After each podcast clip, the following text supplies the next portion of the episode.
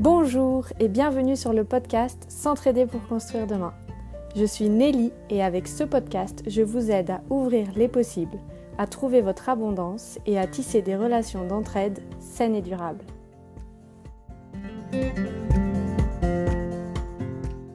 Bonjour et bienvenue dans ce nouvel épisode. Aujourd'hui, j'ai la joie d'accueillir une invitée toute particulière et chère à mon cœur. Alors, elle n'est pas porte-parole d'un réseau d'entraide en ligne, mais elle vit bien chaque jour une vie d'entraide et de solidarité qui est hyper inspirante. Je vous présente Liliane.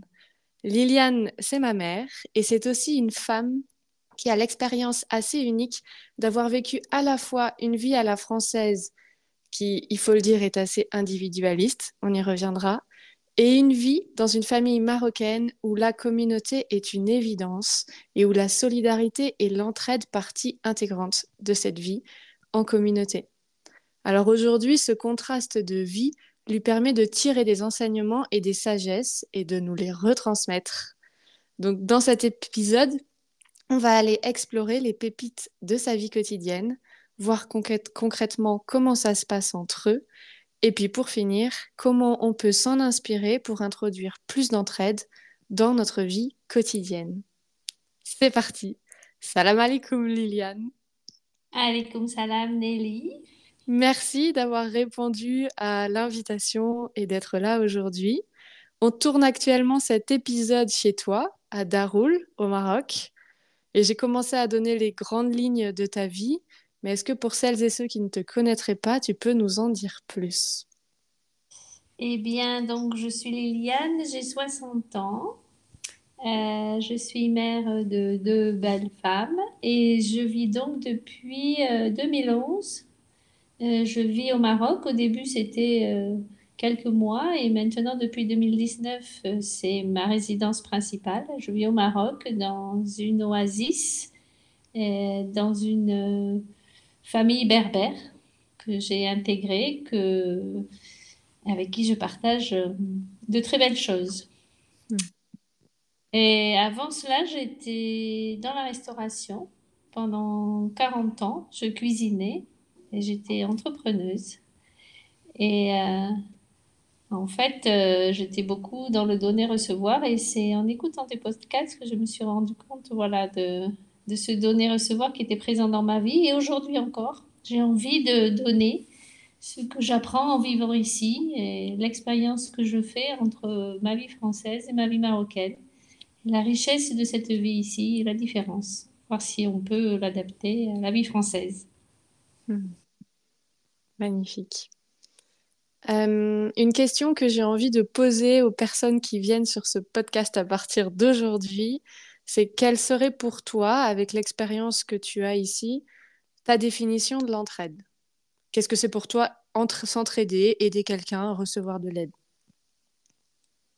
Pour moi, l'entraide, c'est s'offrir mutuellement la possibilité de vivre comme on le souhaite au fond de soi.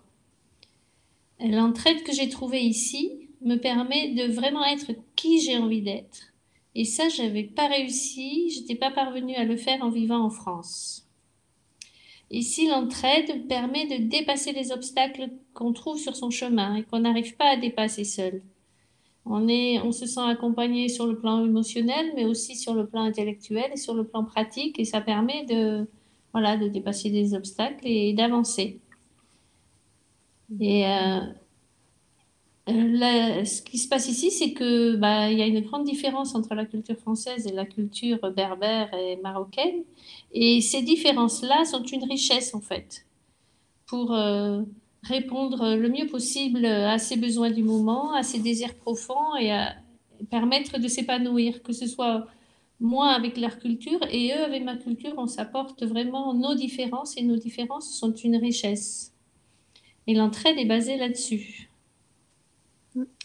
Il y a une phrase que. Pardon. Oui. Il y a une phrase que tu as souvent dite, euh, c'est que ici, en, vivant ici, dans, dans cette culture très différente de la tienne, tu as trouvé l'espace pour apprendre à être, à découvrir qui tu es vraiment. Oui. Te trouver toi.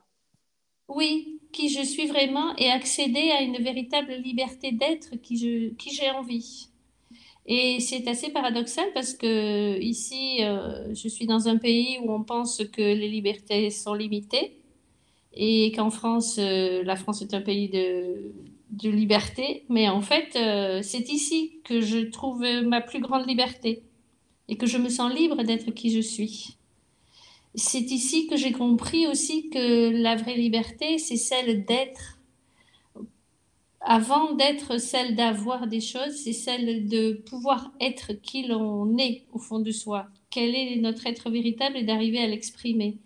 Et c'est chez eux, dans ce pays soi-disant euh, où les femmes manquent de liberté, bah, c'est auprès d'eux, dans l'écoute, dans l'entraide, dans l'acceptation des différences, que j'ai réussi à, à m'épanouir, à me guérir euh, de, de, mes maladies, à dépasser des obstacles. C'est avec eux et que j'arrive euh, à être heureuse aujourd'hui.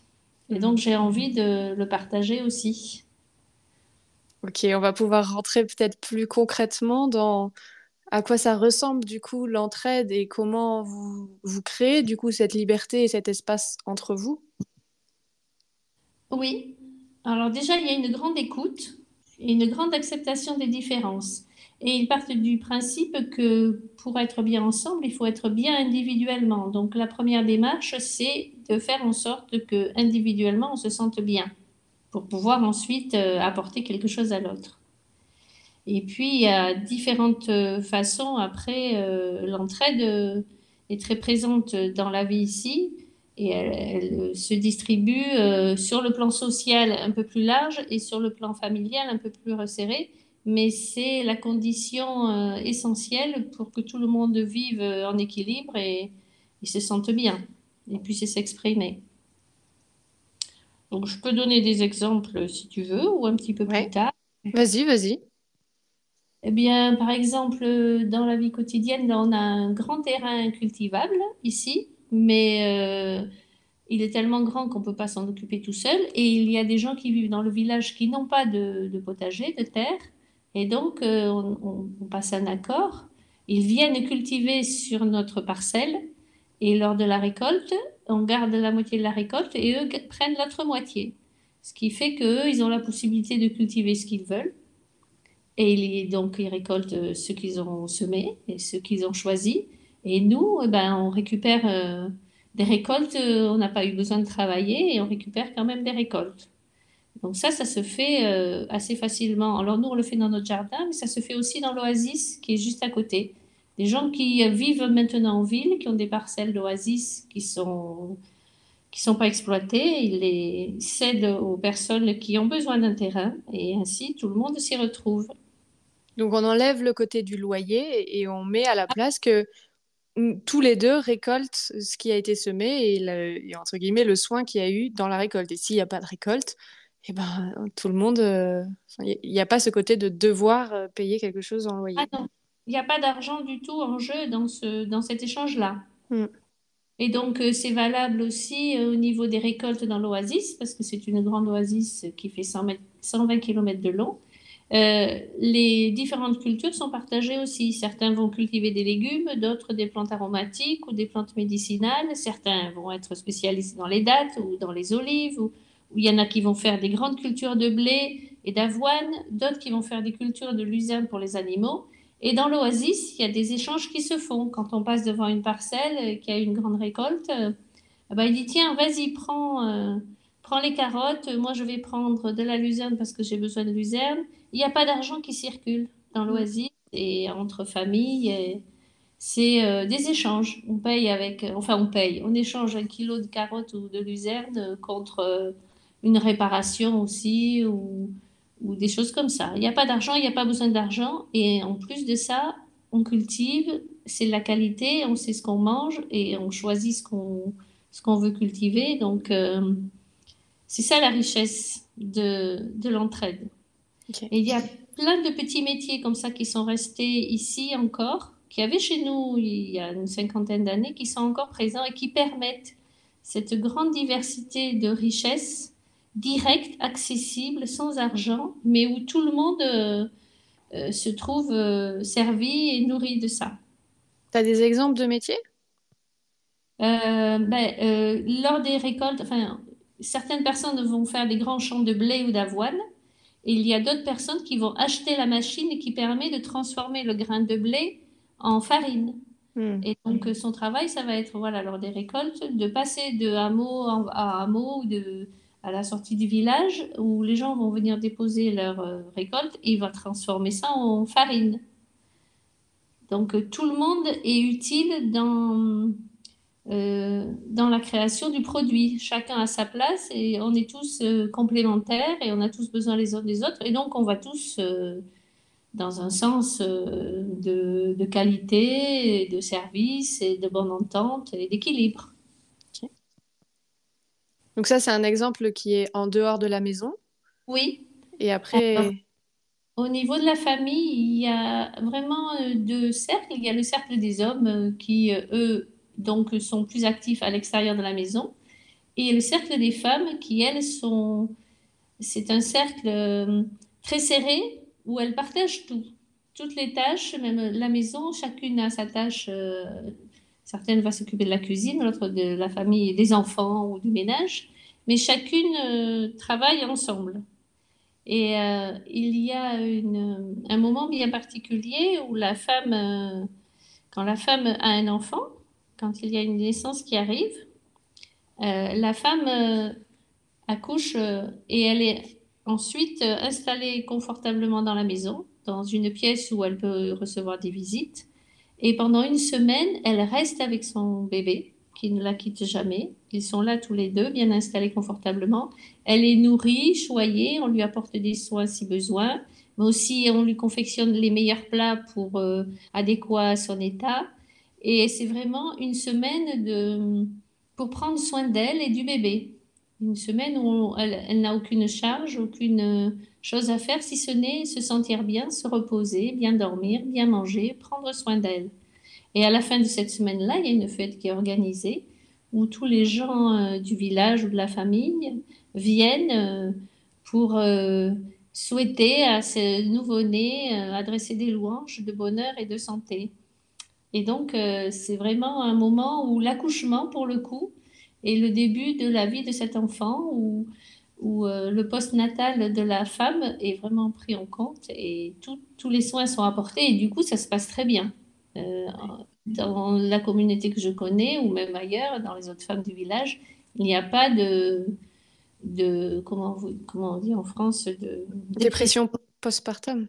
Non, il n'y a pas ça parce que la femme, elle est au centre de l'attention des autres femmes et donc elles ne se sent pas seules, euh, elle a le temps de se reposer, de, prendre soin d'elle, donc cette, cette étape-là n'existe pas. Et c'est, c'est les autres femmes, chose que tu n'as peut-être pas dite, c'est les sœurs, les belles-sœurs, les femmes de la famille qui viennent dans la maison de la femme qui vient d'accoucher et qui sont présentes et qui sont au service de, de cette nouvelle mère. Mm. Exactement, ils viennent pendant une semaine s'installer et prendre soin de la nouvelle mère et du nouvel enfant. Et, et c'est quelque chose qui aujourd'hui fonctionne relativement à l'envers pour nous en France, eh où, euh, on ne retrouve pas du tout ça. Et pourtant, ces moments-là sont fondamentaux pour le bébé et la maman pour la suite. Et, et c'est hyper inspirant et hyper précieux de voir comment ici ça se passe quand une femme accouche et comment on prend soin d'elle après dans ce, grand passage. Mm. Et ça se prolonge aussi ensuite parce que comme les femmes partagent les tâches quotidiennes ensemble, les enfants restent avec les femmes parce qu'en fait, ça fait un noyau d'enfants aussi. Et donc, euh, les enfants ne sont pas séparés des mamans. Il n'y a pas de nounou. Ça, ici, c'est inconcevable. Le, nounou, ça n'existe pas. Les enfants suivent les mamans. Ils sont attachés dans le dos quand ils sont nourrissants ou même euh, très souvent posés euh, tout près de la maman sur le sol, sur un coussin, sur une couverture. Et il y a d'autres enfants, d'autres mamans avec des enfants quelques mois de plus ou quelques années, mais tout le monde reste ensemble. Et ça, c'est une chose aussi, il n'y a pas de séparation. Chez nous, on entend euh, syndrome de la séparation, là, quand euh, on devient adulte et qu'on s'est senti abandonné, euh, oublié, rejeté. Ça n'existe pas ici. Les enfants restent chez les auprès des parents euh, tout le temps, jusqu'à ce qu'ils se marient. Et encore, quand ils se marient, c'est encore une autre histoire. Les, les, garçons restent auprès des parents. Donc, il n'y a pas tous ces problèmes que nous, on rencontre dans la vie occidentale, n'existent pas ici. Les enfants ont plusieurs mamans aussi, parce que les femmes vivent ensemble, ils reçoivent les câlins de toutes les femmes si la maman n'est pas disponible. Ce sera la femme qui est juste à côté qui va le consoler ou qui va le câliner ou qui va même le porter sur son dos. Ça peut être aussi la grande sœur qui porte l'enfant sur son dos. Voilà, il y, a cette approche, ce, ce partage de présence qui est fondamental dans l'épanouissement du bébé et de l'enfant. Et ce qu'on peut dire également, c'est que nous, en tant qu'Européennes, on a tendance à se recharger et à se reposer quand on est seul dans une pièce. C'est quelque chose que nous, on peut vivre du coup du fait d'être avec eux et que eux vivent en communauté. Nous, notre moyen de nous reposer, c'est d'être seuls. Et eux, leur moyen de se reposer, c'est qu'il y ait du monde, c'est d'être au milieu de toute la famille et c'est ça qui leur fait du bien. Alors, on a une petite théorie là-dessus, euh, à voir euh, s'il y a des gens qui font de la recherche là-dessus, peut-être que ça s'explique. Mais pour nous, les premiers mois, du coup, enfin, les premiers, euh, oui, les premiers mois, les premières années du bébé, où en France, on a l'habitude de mettre le bébé dans une pièce silencieuse, au calme, tout seul, tranquille. Ici, le bébé, il est constamment avec la famille, avec tout le monde, à assister au bruit, à l'agitation de la famille. Et du coup, dans notre envie, nous, de vivre en communauté, il y a ce côté que moi, j'entends du coup dans les personnes qui sont autour de moi de ouais, je veux vivre en communauté, mais waouh, c'est difficile pour moi de trouver l'équilibre entre être euh, toute seule, tranquille et me recharger et vivre avec le groupe. Donc, oui. Oui, vas-y. Mais parce que euh, les femmes se rechargent, comme tu dis, entre elles, parce qu'elles partagent la charge. Mm. Pour être ensemble, ça libère de la charge. Et euh, ici, c'est inconcevable de laisser un enfant hurler. Moi, je me rappelle, je l'ai fait pour vous quand vous êtes arrivé au monde. Euh, je vous mettais dans un lit, dans une chambre, toute seule dans un lit, et la nuit, quand vous pleuriez, eh ben, je vous laissais pleurer. Et le médecin me disait aussi, ben, laisse-le pleurer. Quand il en aura marre de pleurer, il arrêtera de pleurer. Ah, ici, c'est même pas concevable. L'enfant reste toujours avec la mère. Et quand il dort, il dort pas loin de la mère. Et s'il pleure, elle le met au sein, il tête un peu et il se rendort. Il n'est pas concevable de laisser un enfant pleurer. Pourquoi faire? Si l'enfant pleure, c'est qu'il a un besoin. Il faut répondre à son besoin. Et l'enfant, ce ne sont pas des enfants qui pleurent, euh, qui pleurent pendant des heures. Ce sont des enfants qui, s'ils pleurent, s'ils ont une contrariété, j'ai vu Hanan très souvent prendre son enfant dans ses bras, le serrer bien fort dans ses bras, et ce contact, cette proximité, même parfois sans parole, calme l'enfant tout de suite. Il se ressent, il sent tout de suite euh, la présence, le calme de la maman, et ça passe. Donc il n'y a pas toutes ces crises d'enfants qui pleurent pendant des heures et, la nuit. Non, ça n'existe pas ici. Mais ça, c'est parce qu'il y a cette euh, écoute et cette entraide, cette proximité de vie qu'on n'a plus chez nous. Ouais, cette proximité entre eux et de se faire du bien à proximité.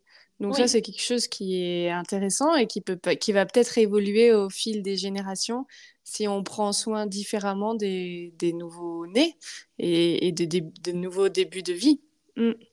Oui, on pourra après engranger. Ce sera des adultes qui auront des repères différents et donc ils vont apporter autre chose de différent aussi. Ils sont capables de vivre euh, plus facilement en communauté.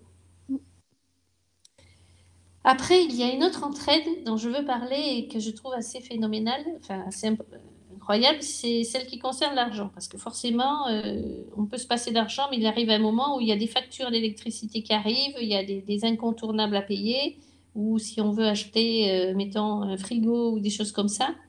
Et euh, les femmes ne sont pas nombreuses à la campagne à avoir accès à l'argent, parce que c'est le mari qui travaille, qui ne gagne pas toujours beaucoup. Et donc pour elles, c'est difficile. Donc elles se réunissent en groupe, une douzaine de, femmes qui se connaissent bien, et elles choisissent de déposer dans une cagnotte une certaine somme d'argent. Tout le monde met la même somme d'argent, mettons 100 euh, dirhams, ça fait 10 euros tous les mois. Et donc euh, ça fait, ça fait 120 euros de disponible. Et ça fait 1200 euros ici, c'est beaucoup d'argent. Et donc tous les mois, sur ces 12 femmes, il y en a une qui est choisie pour disposer de cette somme-là. si elle a besoin, euh, mettons, comme je dis, d'acheter un frigo, ou alors qu'elle veut préparer un mariage parce qu'elle a un enfant qui va se marier, ou un enfant qui va arriver, ça demande quand même des sommes d'argent importantes, elle va pouvoir bénéficier de cette somme-là pour réaliser son, besoin. Et le mois suivant, ce sera une autre femme. Et à la fin de l'année, toutes les femmes auront bénéficié de cette somme-là. Et ici, c'est comme un microcrédit. C'est quelque chose d'incroyable. Ça marche sur la confiance. Tous les mois, chacune verse euh, sa petite somme. Et c'est quelque chose que je trouve ça assez extraordinaire. Et ça se situe aussi à un niveau plus grand, au niveau de la commune, parce qu'il n'y a pas de sécurité sociale au Maroc. Les frais médicaux, les, les, le médecin, les médicaments, les hospitalisations, les interventions chirurgicales, tout est à la charge de, du patient. Et quand il faut être opéré, ça demande de grosses sommes d'argent. Donc la cagnotte, comme font les femmes, se fait au niveau de la commune.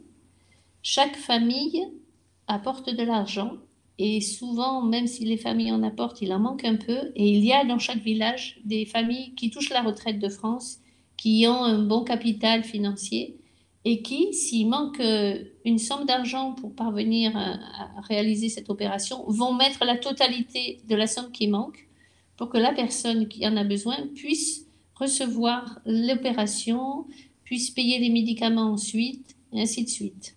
Et toutes les familles donnent, parce qu'elles savent que peut-être à un moment, elles auront besoin, elles aussi, de cette aide précieuse.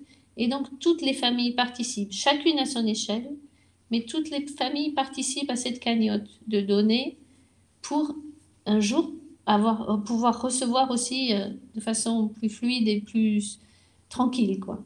donc ça, je trouve ça aussi euh, très intéressant. C'est des choses qui chez nous, je sais même pas si on a l'idée. Moi, je savais pas que ça pouvait exister. Et oui, et, le fait de ramener de la conscience, parce qu'aujourd'hui, nous, on a des aides, on pourrait dire que c'est la même chose, mais non, parce que c'est pas le même geste et le même processus intérieur non plus que de choisir en conscience, d'avoir le libre arbitre, de dire, OK, moi, je donne tant et, et je choisis de donner et je choisis après de recevoir. Donc, le fait que ça soit pas automatisé, ça ramène du lien entre humains, de la conscience d'avoir aidé, d'avoir participé à une opération. Et c'est un autre sujet qu'on peut aborder, c'est le fait que quand il y a une opération ou quelque chose qui se passe, tout le monde qui a de l'entourage va voir la personne. Et, et, le fait aussi d'avoir contribué financièrement à l'opération, ça donne du lien et ça fait, ça change le, la, relation. La relation. Mm. Oui, il y a vraiment une présence humaine qui est très forte. Et mm. dans toutes les situations, que ce soit dans les difficultés, alors dans les difficultés, elle est très présente au quotidien, il y a toujours euh, une présence euh, qui accompagne, et aussi dans les joies, dans les... dès que quelqu'un euh, a, même des enfants qui réussissent un examen, il y a aussitôt, il y a une petite fête et il y a des gens qui appellent pour dire félicitations, bravo, c'est bien. Il y a vraiment une richesse relationnelle importante.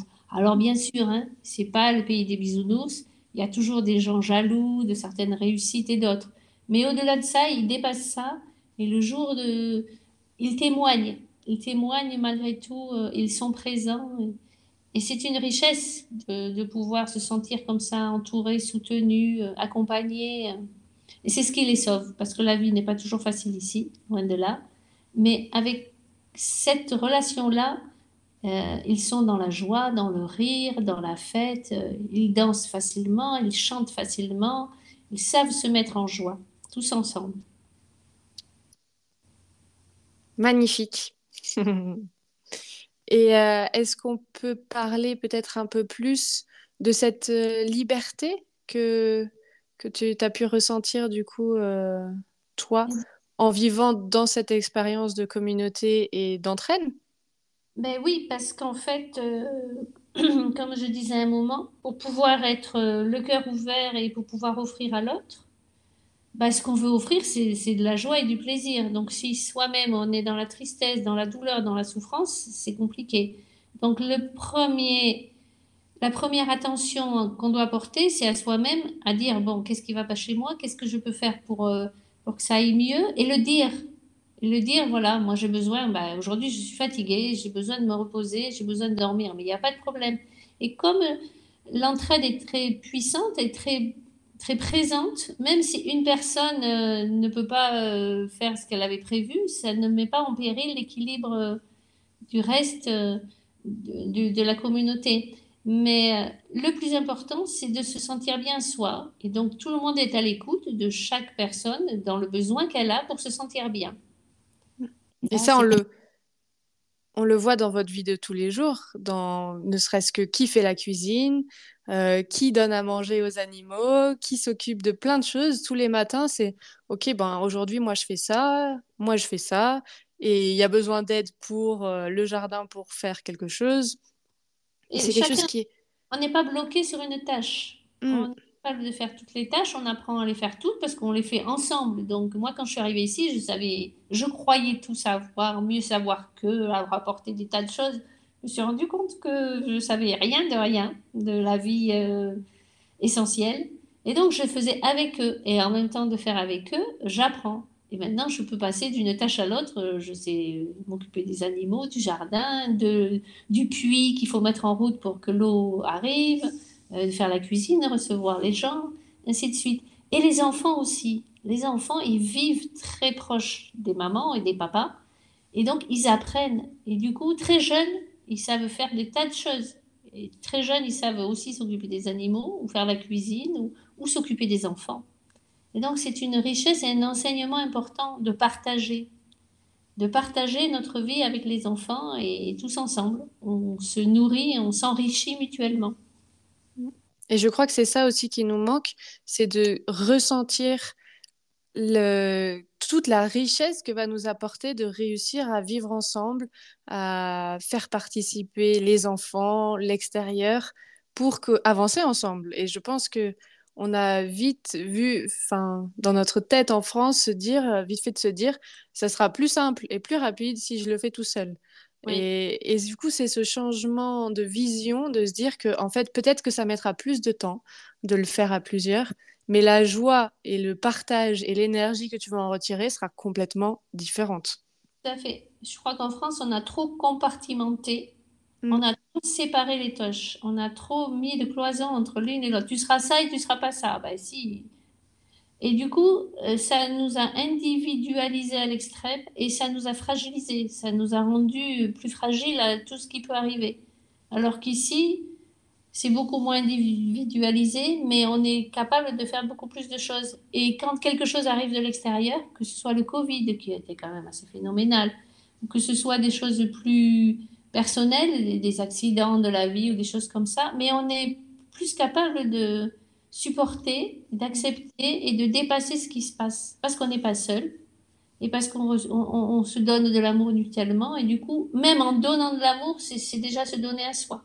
Que individuellement, ben, c'est beaucoup plus difficile de traverser euh, le Covid, être, euh, être confiné à un ou deux dans une maison ou être confiné à 10 ou 15 comme on l'a été nous, où ça a été la fête quasiment tous les soirs. Hein parce que, parce que la vie n'a pas tellement changé entre nous. Ça ne nous a pas privé de quoi que ce soit, si ce n'est d'aller faire les courses, mais ça, il y en avait un qui le faisait, c'était tout. Donc c'est une richesse de vivre ensemble. Moi, j'en suis persuadée. Et c'est bien là l'objet de cet épisode. On va pas tarder d'arriver à la fin de l'épisode. Est-ce qu'il y a un message, un mot, quelque chose sur lequel tu as envie de conclure?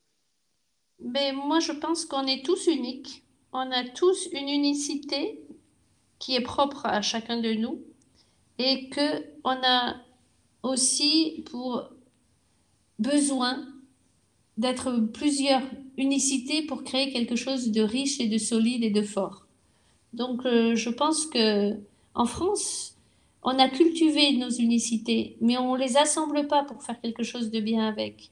Donc, je pense que c'est un exemple à suivre et de recréer du lien et de recréer un assemblage de nos unicités pour faire euh, une richesse.